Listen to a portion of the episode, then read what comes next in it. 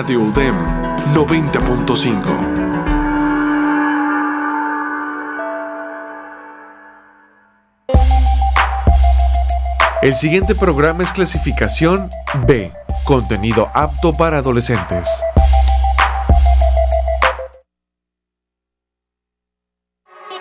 Más contenido. La importancia de la capacitación continua para favorecer el desarrollo profesional, familiar y personal. Radio UDEM presenta Más contenido.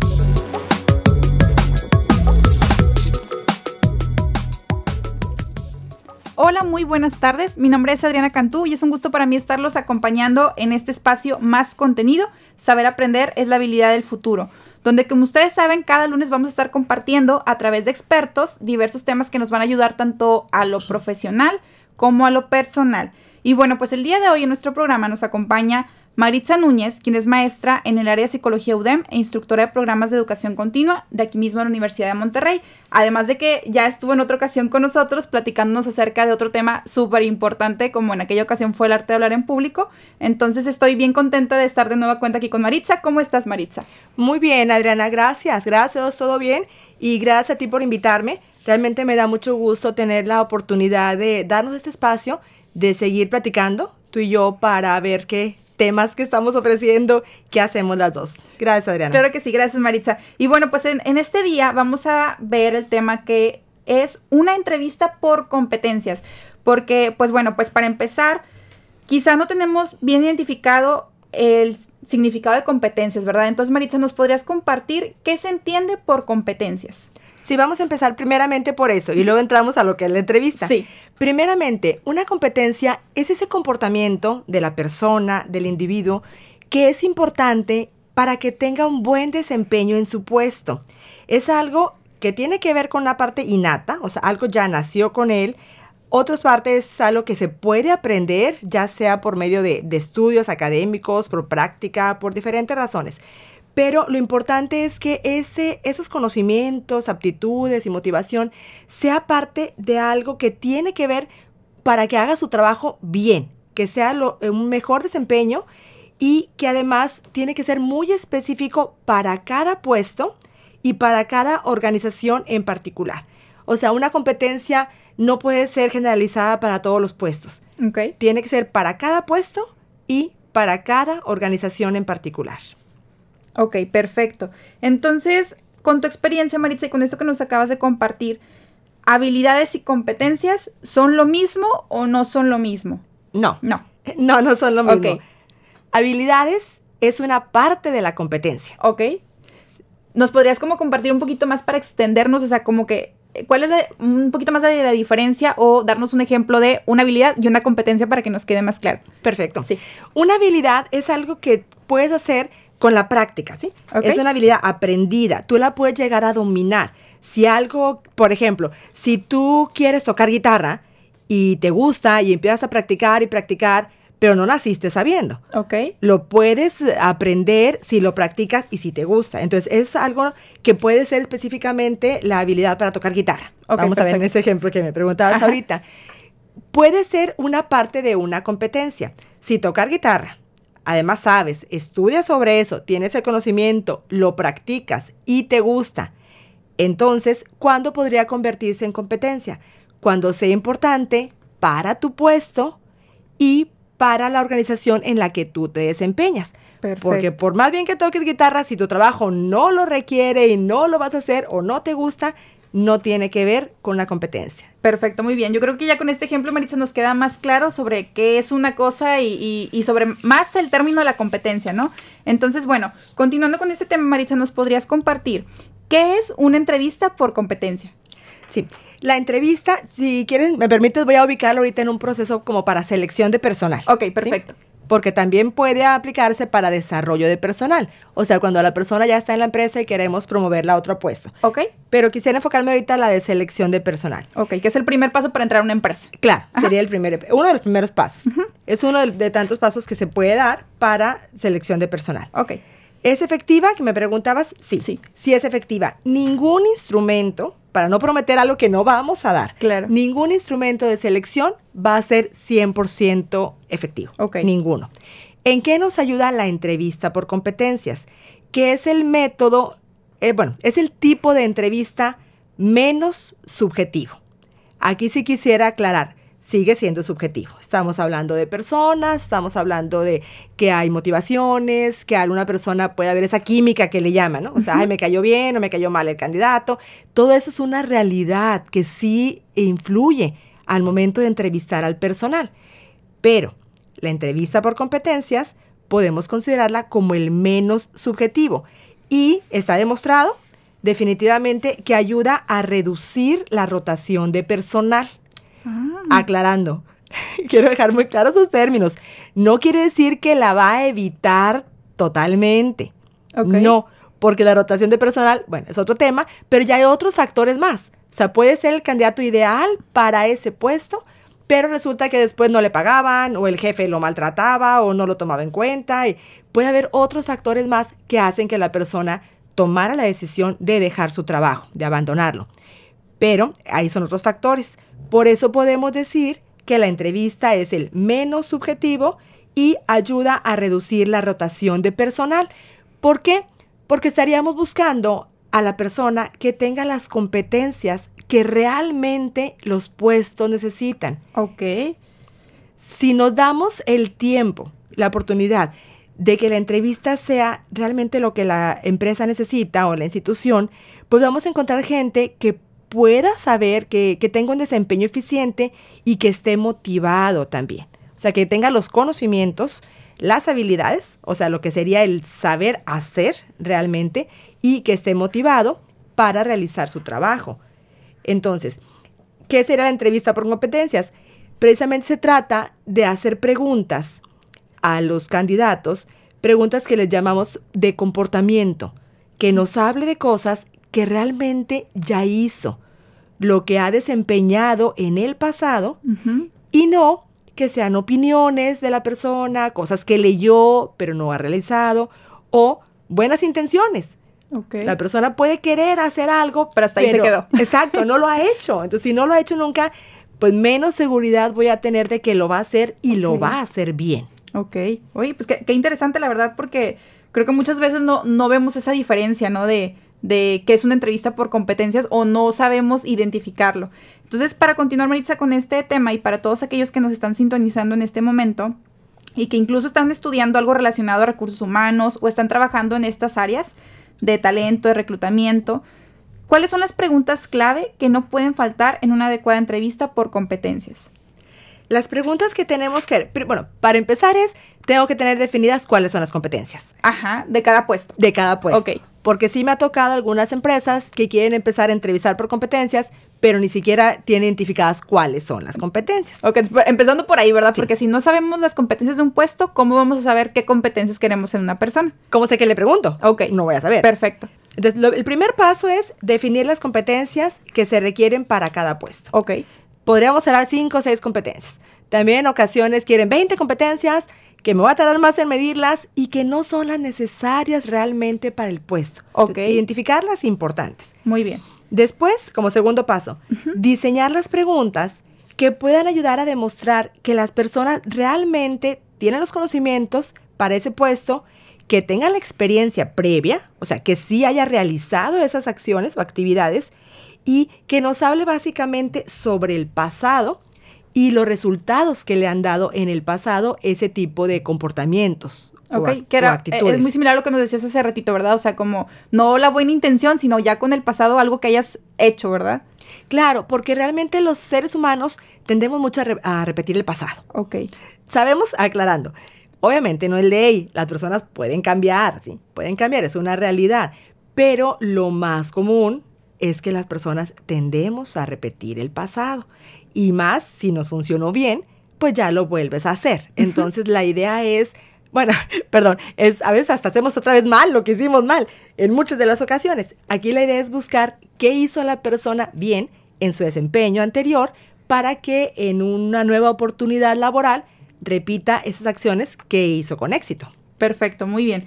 Entonces, retomando otra vez estos puntos, Maritza, que nos estabas compartiendo, primero sería identificar las competencias del puesto, ¿verdad? Claro. Y serían con cinco o seis, que son las más importantes. Sí, las indispensables para un buen desempeño en ese puesto. Perfecto. Y luego ya una vez que las tenemos bien identificadas, pues ahora sí, en la entrevista, ver esas preguntas donde tenga que ver con el pasado de la persona, o sea, que ella ha hecho ya alguna acción, o sea, que no se quede como la intención. Exacto. Perfecto. ¿Hay alguna otra pregunta clave que, que se pueda sumar a esto cuando vayan a hacer las entrevistas por competencias o con eso podemos empezar? Podemos especificar que hay que preguntarle sobre las situaciones que vivió, las acciones que tomó la persona y los resultados que obtuvo. Aquí habría que tener cuidado porque en muchas ocasiones las personas tendemos a hablar en plural. Por decir, es que hicimos, organizamos, Mm, sí. llevamos a cabo, y eso no me da la competencia de qué realmente hizo la persona. Hay que tener mucho cuidado en retomar, es decir, participaste en tal actividad. ¿Cuál fue específicamente tu rol? ¿Qué fue lo que tú hiciste? Claro, con mucho tacto para que no se vaya a oír agresivo. Claro. Pero sí retomar en no aceptar las preguntas así hablando en plural. Es Ok. especificarnos, bueno, tu rol específico, qué acciones tú tomaste, eso es lo que me interesa especificar qué hizo y los resultados que obtuvo realizando tales acciones. Ok, entonces digamos que eh, si alguien en algún momento está haciendo esta entrevista por competencias, lo ideal sería que si ve al candidato que se está desviando un poquito al contestar, así como ahorita nos mencionabas de que pues hemos hecho, hemos realizado, tratarlo de como que otra vez mover hacia la pregunta de, bueno, pero tú, ¿cuál ha sido tu desempeño o para poderlos llevar otra vez como que a ese camino que queremos, ¿no? Definitivamente. Adriana. Sí recalco esto con mucho tacto, porque en ocasiones el candidato puede ponerse a hablar mucho y nos va a dar información que no necesitamos, que no me da competencias y a veces por pena el entrevistador no lo interrumpe. Y sigue. Y siguen y podemos llevar hasta una hora y al final de la hora vas a decir, pues no tuve la, no me di la competencia que estábamos evaluando. Entonces, sí hay que tener bien claro antes de empezar la entrevista es qué competencias voy a evaluar.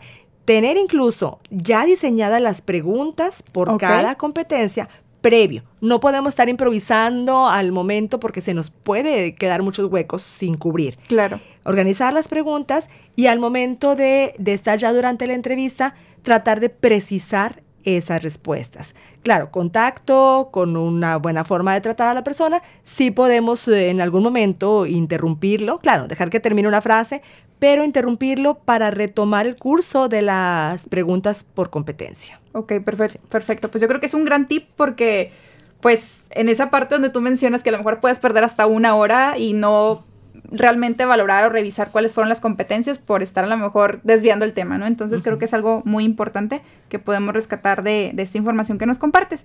Y bueno, pues para todas aquellas personas que apenas nos están sintonizando por la 90.5 FM, Radio UDEM, les recordamos que estamos aquí en su programa Más Contenido con la invitada Maritza Núñez. Y el tema que estamos abordando en este día es acerca de una entrevista por competencias. Entonces, bueno, para continuar, Maritza, los que no tenemos una relación tan directa con recursos humanos como era el caso anterior, ¿verdad? O sea, a lo mejor no, no somos los que vamos a entrevistar, pero pues sí nos sirve mucho a la hora de tener una entrevista porque pues creo que todos hemos tenido en alguna ocasión alguna entrevista o vamos a tener alguna otra entrevista de trabajo. ¿Y cómo podemos detectar que nos están haciendo entonces esta, esta entrevista por competencias? Porque pues seguramente hay muchos tipos de entrevistas, pero a la hora de nosotros estar en una, ¿cómo podemos decir, ah, mira, me están haciendo la entrevista por competencias? ¿Cómo la podemos distinguir? O sea, desde el punto de vista del candidato. Así es, desde el candidato. poniéndonos en lugar del candidato, te podrías dar cuenta que, que es por competencias, porque no te lo tiene que decir, ¿sí?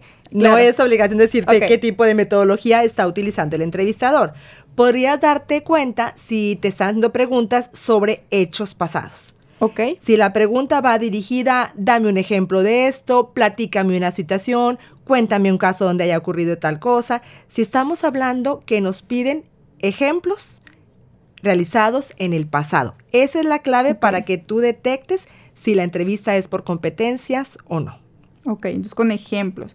Muy bien. Y ahí yo creo que también, pues, para todos aquellos que nos están ahorita escuchando y han estado con nosotros durante este tiempo, pues también, si ya detectamos que es una entrevista por competencias, porque como tú nos comentas, no nos van a, a decir, ¿verdad?, de, de lo que se trata, pero pues a lo mejor con esa parte de las preguntas sobre el pasado, pues también recordar esta parte que nos decías hablando de lo que yo, o sea, cada persona hemos hecho, ¿verdad? No hablando como todos. Entonces ese tip también que nos decías hace ratito, pues nos puede funcionar a la hora que detectamos que es ese tipo de entrevista, pues decir así, pues yo hice, yo realicé, yo estuve, yo colaboré, y en tú realmente cuál fue tu desempeño, ¿verdad? Perdón, claro, muchos de los resultados sí son en equipo. También tenemos que ver, porque lo decimos, entonces nos va a interesar más lo individual que el trabajo en equipo. No, no para que no se vaya a confundir. Los resultados sí pueden ser logrados por un equipo. Ok. Pero lo que tenemos que buscar son las acciones individuales. Ok, perfecto. Con eso ya nos quedó muchísimo más claro. Ok, y entonces Maritza, para continuar, ¿cuáles son los errores más comunes que, sucede, que suceden en una entrevista? Tú que estás más de cerca en este tema, ¿qué es lo que tú has visto, has vivido, has escuchado? Mucho, desafortunadamente. Creo que hay muchos errores, pero pues vamos a empezar por alguno. Considero que el error más común es restarle importancia al proceso de la entrevista. Con esto me refiero a que mucha gente dice, ah, yo sé entrevistar, o sea, ¿por qué no me da pena ir a hablar con otro, ir a hacerle preguntas? Entonces, desde ahí, si no tenemos una buena preparación y no aceptamos que hay siempre posibilidad de mejorar, pues nos estamos quedando en entrevistas que son muy limitadas y que a lo mejor no me llevo la información correcta para tomar una decisión de contratación o de desarrollo de personal. Entonces, lo primero es que considero el, principal error es restarle importancia. O sea, no ver que es importante. Eso sería lo, primero. Y si no nos damos cuenta de esto, pues ya estamos en, en ese error. Otro error es el, a lo mejor sí hago muy buenas preguntas, pero no estoy precisando la respuesta. Por ejemplo, aceptar respuestas vagas que no me permiten profundizar. Por ejemplo, si me dice, si le preguntas a alguien, ¿qué resultados tuviste? Ah, pues muy buenos. Yo no puedo registrar eso como muy bueno. O sea, ¿qué significa un resultado muy bueno? ¿sí? En porcentajes, en comparación con qué, en qué tiempos, cuál era el margen, qué era lo esperado. Pero muchas veces el candidato, y no con mala intención, Simplemente a lo mejor por una costumbre de hablar, hablar de una manera muy ambigua. Ok. Decir, ay, me fue muy bien. Y ya lo damos por aceptado. Sí, entonces esa es la parte, yo creo que la más importante es estar atentos a que la respuesta que me dio el candidato realmente me dé información para tomar una decisión, no aceptar esas preguntas eh, vagas. Otro ejemplo también muy común de un error es que a veces el entrevistador le da a entender al candidato lo que quiere escuchar. Por ejemplo, decirle, si eres buen líder, pues esa pregunta, ¿qué respuesta va a decir? Sí, sí soy buen líder. o si sabes trabajar en equipo. Sí, claro que sí. Esos son errores en la entrevista. Ok. Porque alguien pudiera decir, pues es por competencia, estoy preguntando la competencia de trabajo en equipo. Pues sí, pero eso no me va a dar información. Sería mucho mejor preguntarle, Dame un ejemplo donde has trabajado en equipo, cuál fue tu rol que desempeñaste y después ya le preguntas sobre los resultados. Claro, una pregunta a la vez, porque aquí estamos cayendo en el otro error muy común, hacerle tres, cuatro preguntas, que también sería un error, es una por una. Por ejemplo, platícame una situación donde tomaste el rol de liderazgo, ya que te responde qué acciones tomaste y al final cuál fue el resultado, no las tres juntas. Sí, porque muy apenas vas a procesar la primera y ya las otras dos ya estás pensando como que lo que, le voy a contestar, ¿verdad? Y es muy común que te pregunten dos, tres cosas al mismo tiempo y ya no te contestó la anterior. Exacto. Ok, perfecto. Entonces, pues yo creo que con esos ejemplos que nos has compartido, Maritza, pues nos ayudan bastante, ¿verdad? Y sobre todo a todas aquellas personas que ahorita nos puedan escuchar y que están enfocadas en este, en este sector acerca de buscando talento, haciendo estas entrevistas de competencias y seleccionando pues a la gente, los candidatos para sus puestos, ¿verdad? Entonces, bueno, para continuar, ya casi pues también para, para finalizar más bien nuestro programa, para todas aquellas personas que están interesadas en seguir aprendiendo acerca de este tema de entrevista por competencias, ¿qué recomendaciones nos pudieras dar para que entonces estén mejor preparados? Capacitarse, obviamente, capacitarse que sería la, la primera recomendación y practicar. Practicar. Porque también puedo haber tomado el taller de entrevista por competencias, pero guardé mi manual y nunca más volví a practicarlo y después de un año quiero retomarlo, pues a lo mejor ya se me olvidaron algunas cosas. Lo primero sería es capacitarnos y posteriormente seguir practicando. Para esto, precisamente este fin de semana pasado, viernes y sábado, tuvimos aquí en la UDEM el taller de entrevista por competencias. Lo tuvimos con, con el cupo lleno, nos fue muy bien y se quedó gente en lista de espera, Por lo tanto, tenemos programada nueva fecha para abrir de nuevo este taller para el 20 y 21 de marzo. Perfecto. Con duración de 12 horas. Para los que estén interesados, es el viernes de 9 a 6 y el sábado de 9 a 1. Ese sería ya sea para el primer acercamiento, si no domina la técnica, o para practicarla también, ya que durante el taller la metodología es teórico-práctica. Perfecto. Vemos las bases de la entrevista y hacen prácticas. Es, aquí la idea es enseñarles a identificar la competencia, enseñarles a diseñar las preguntas por cada competencia, después cómo precisar las respuestas, como te lo comentaba ahorita, que la respuesta realmente me sirva y hacemos prácticas de juego de roles. Hay entrevistadores, entrevistados, observadores y eso es llevarse esa, esa primera parte. Sí, pues qué padre, porque pues la verdad ahí lo vas, a, lo vas a poner en práctica, como lo dices, a lo mejor hay gente que ya tiene el conocimiento, pero pues ya para ponerlo en práctica es diferente, o para aquellos que apenas están empezando a involucrarse en estos temas, ¿no? Entonces, pues qué padre oportunidad, les voy a compartir el correo electrónico del programa por si quieren más información acerca de este programa y de este tema es más contenido mx Se lo repito, más contenido mx Por ese medio nos pueden compartir cualquier duda que tengan al respecto y con gusto los podemos canalizar hacia las personas involucradas y que les puedan dar la información correspondiente. Entonces, pues qué padre Maritza por esta oportunidad de, de estar platicando contigo acerca de este tema y pues ojalá que la gente pueda aprovechar el que ya estamos próximos, 20-21 de marzo, como ahorita lo comentabas, para esta nueva generación, nuevo grupo. Y pues que sigan aprendiendo y, practicando, ¿verdad? Sobre todo estas competencias y poderlo llevar a su día a día en el trabajo, ¿verdad?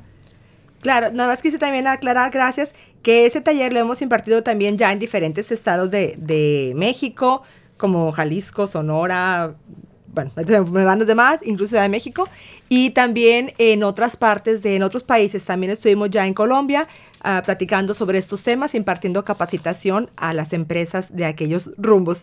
Y pues también quisiera aclarar que si alguna empresa está interesada, también pues se les puede ofrecer el curso para ellos directamente, adaptando a sus horarios y a sus competencias específicas. Perfecto, pues yo creo que ya con esta información para todos aquellos que están interesados, pues ya, ya están tomando nota, ¿verdad? Y pues cualquier duda que tengan acerca de esto, con mucho gusto, les recuerdo el, correo electrónico más contenido arrobudem.edu.mx.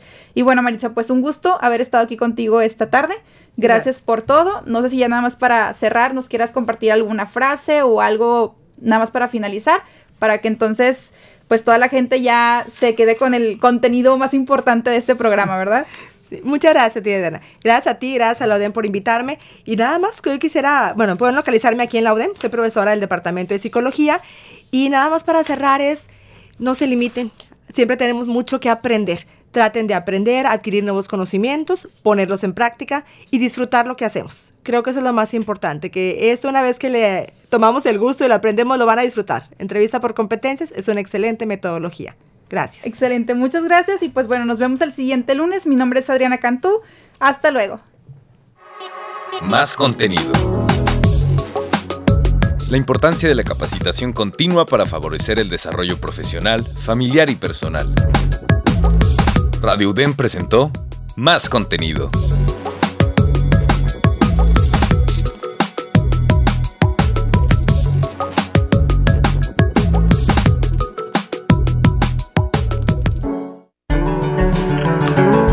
Radio UDEM 90.5. Todos los martes a las 9 de la mañana en punto en 90.5 FM, Radio UDEM. Te esperamos en Salud Dando, la salud vista desde distintas perspectivas. Te esperamos. Es que me grita que soy una inútil, que no sirvo para nada y delante de la gente. ¿Te suena conocido? Ten cuidado. Te está humillando. La violencia aumentará. Yo no sabía que humillar a la mujer es violencia. En el Instituto Estatal de las Mujeres podemos ayudarte. Acércate e infórmate. Búscanos en Facebook en EL Mujeres y conoce el violentómetro. Cero tolerancia a la violencia contra las mujeres y niñas. Instituto Estatal de las Mujeres de Nuevo León. En nuestra historia siempre han existido ejemplos de valor. En 1913, jóvenes cadetes del heroico colegio militar protegieron al presidente Madero durante su marcha del castillo de Chapultepec al Palacio Nacional. Como ellos, los soldados de hoy refrendan su lealtad a nuestras instituciones y el honor de servir a México. Ejército y Fuerza Aérea Mexicanos, unidos somos la gran fuerza de México. Secretaría de la Defensa Nacional. Gobierno de México. Hola, mi nombre es Héctor Diego Medina. Los invito a que nos escuchen los lunes a las 7:30 en Radio UDEM 90.5 en una temporada nueva de Evolución Espiritual. Recuerda, lunes 7:30, los esperamos. Recuerda, este es el único momento que existe.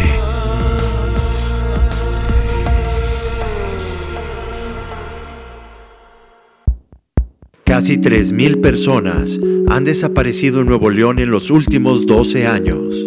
La desaparición de un ser querido es una situación difícil que requiere acciones rápidas. Entre más pronto demos aviso a las autoridades, más probabilidades hay de encontrarla. Infórmate visitando www.desaparecidos-medionl.mx o llama al 83 43 6618. Repito, 83 43 6618. CADAC Ciudadanos en apoyo a los derechos humanos.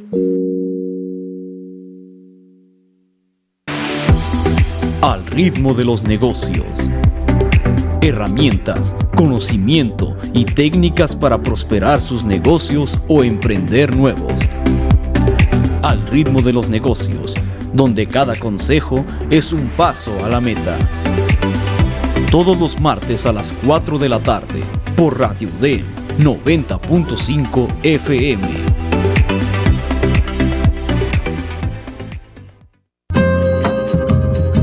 Para reflexionar con Marta Rivero. ¿Seguridad o libertad o las dos? La libertad y la seguridad son dos